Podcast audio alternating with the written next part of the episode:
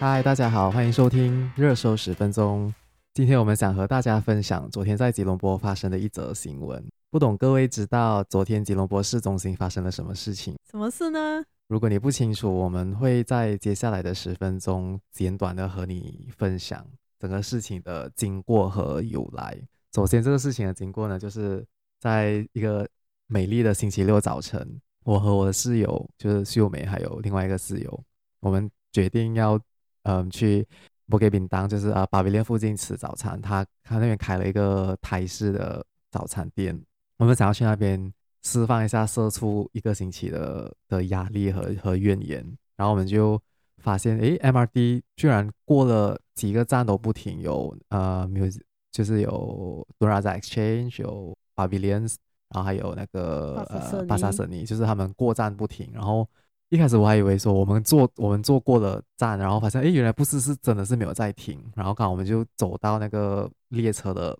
那个尽头那边，就看到有人在操作那个列车。然后我们就问哎，你们会停在哪里？然后就是讲说为什么没有在没有停在那个 Pavilion。然后原来才知道警方已经封锁了所有通所有可以进入吉隆坡市中心的任何的交通途径，包括。公共交通，比如地铁、RD、Monorail，然后 bus 我不清楚。然后我知道，我知道他们也封锁了很多，就是主要的道路，然后基本上就是要瘫痪整个吉隆坡的交通，不要让人流。然后为什么会这样子？是因为他们想要阻止一场当嘎阿张巴蒂的机会。然后这个人是什么号？是谁呢？我就让秀梅来。为大家简短的介绍一下整个事情的经过和由。好，所以阿赞巴基是谁呢？阿赞巴基就是我们当今马来西亚反贪污委员会的一个。好，然后为什么这一件事情的始末到底是怎么样呢？就要看回二零一二年的十月。去年的十月呢，就有两个社运分子，一个是貌貌似是匿名，但是他是一个推特的那个 account，然后他们就揭发了。就是这个阿赞巴基，他拥有马来西亚其中一家上市公司价值上百万的股票，然后他们也公开了所谓的那个股票的交易记录，而这其实呢就违反了马来西亚一九九三年公务员条例条文，which is 就是呢，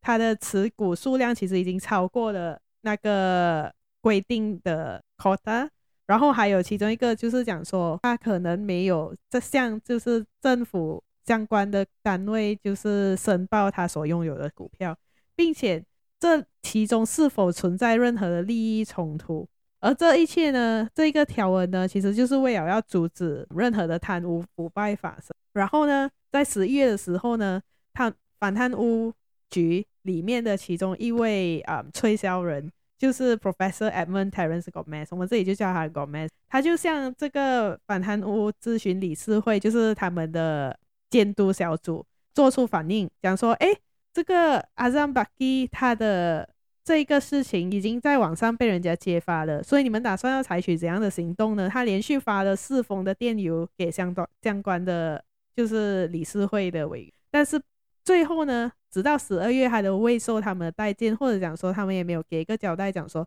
这件事情到底他们会怎样处。所以呢，他结果。他在十二月的时候，他在十二，他在十二月二十七号就辞职来，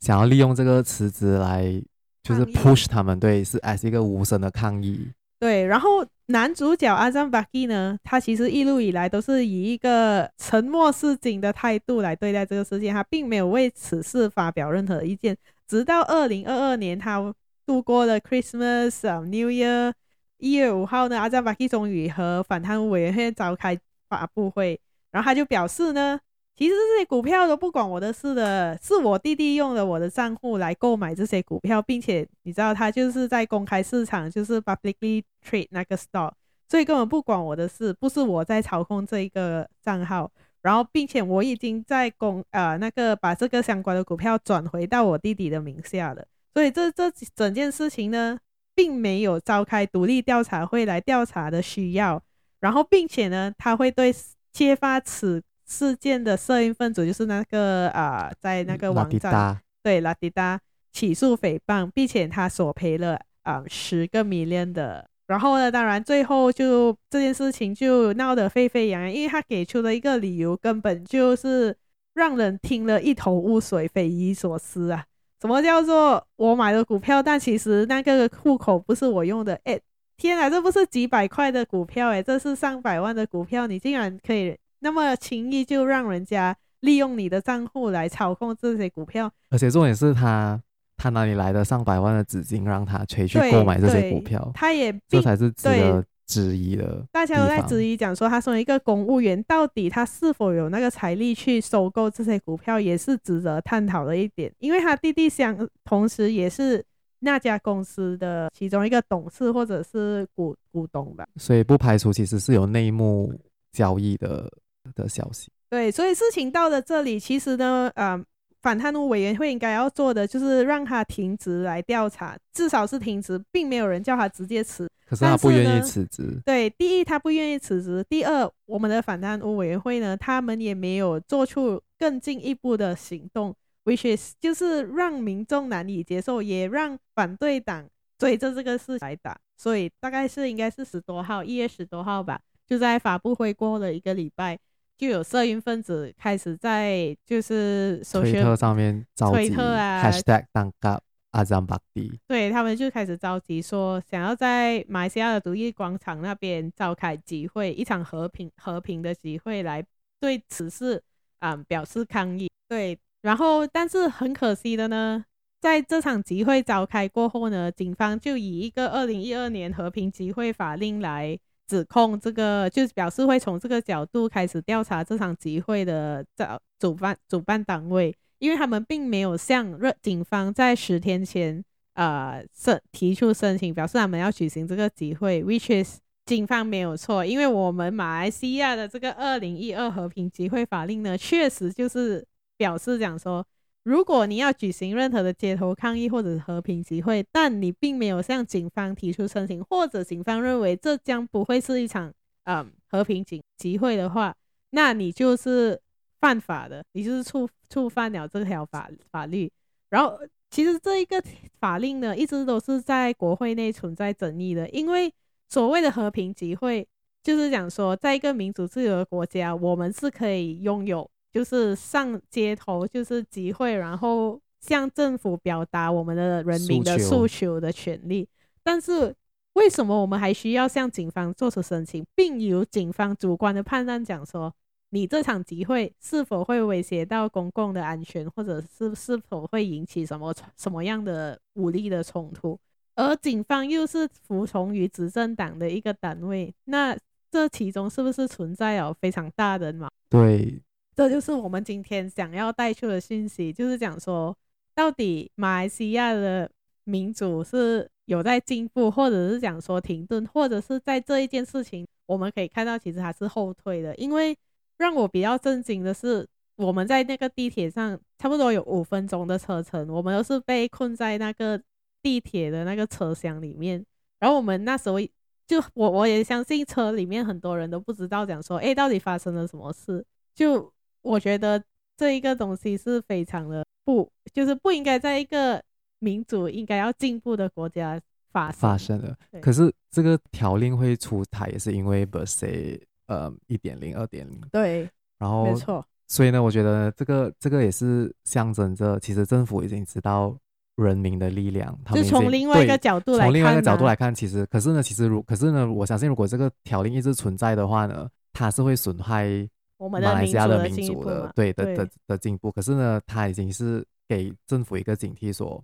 就是如果你们不好好的执政或是什么，就我们随时随地会有在一个很大型的思维会爆发，嗯，所以他们才会出条这一个法令来限制这种机会的的出现，嗯，可是当然，如果我相信他，可能他如果还存在一个二三十年，然后一直没有一直一直 push 到这些机会的话，可能对。人民就会逐渐忘记，哎，其实我们是有。上街集会、跟示威、跟抗议的这个这个最基本的人权自由，对。对，所以当然，所以可是可是其实我们也没有，我们也是蛮后知后觉，对我们也是蛮后知后觉，所以我们就希望通过这一集的 podcast 来呼唤大家，来呼唤大家重新的对民族的醒觉，因为毕竟我们大选应该不是在今年，就是在明年的年初吧，对对，对，所以我们就觉得这一这一个课题是蛮重要的。对，然后刚好，既然我们讲到民主，我也想要介绍一本书，大家就是《民主的思辨》嗯，他是他在里面讲了，他他作者是以一百零一个问题的方式来提问和回答关于民主最重要的事情。他是由一位嗯德国的柏林自由大学的历史系教授写的，叫保罗诺特。然后呢，他在里面就讲解了什么是民主，什么是自由，为什么为什么自由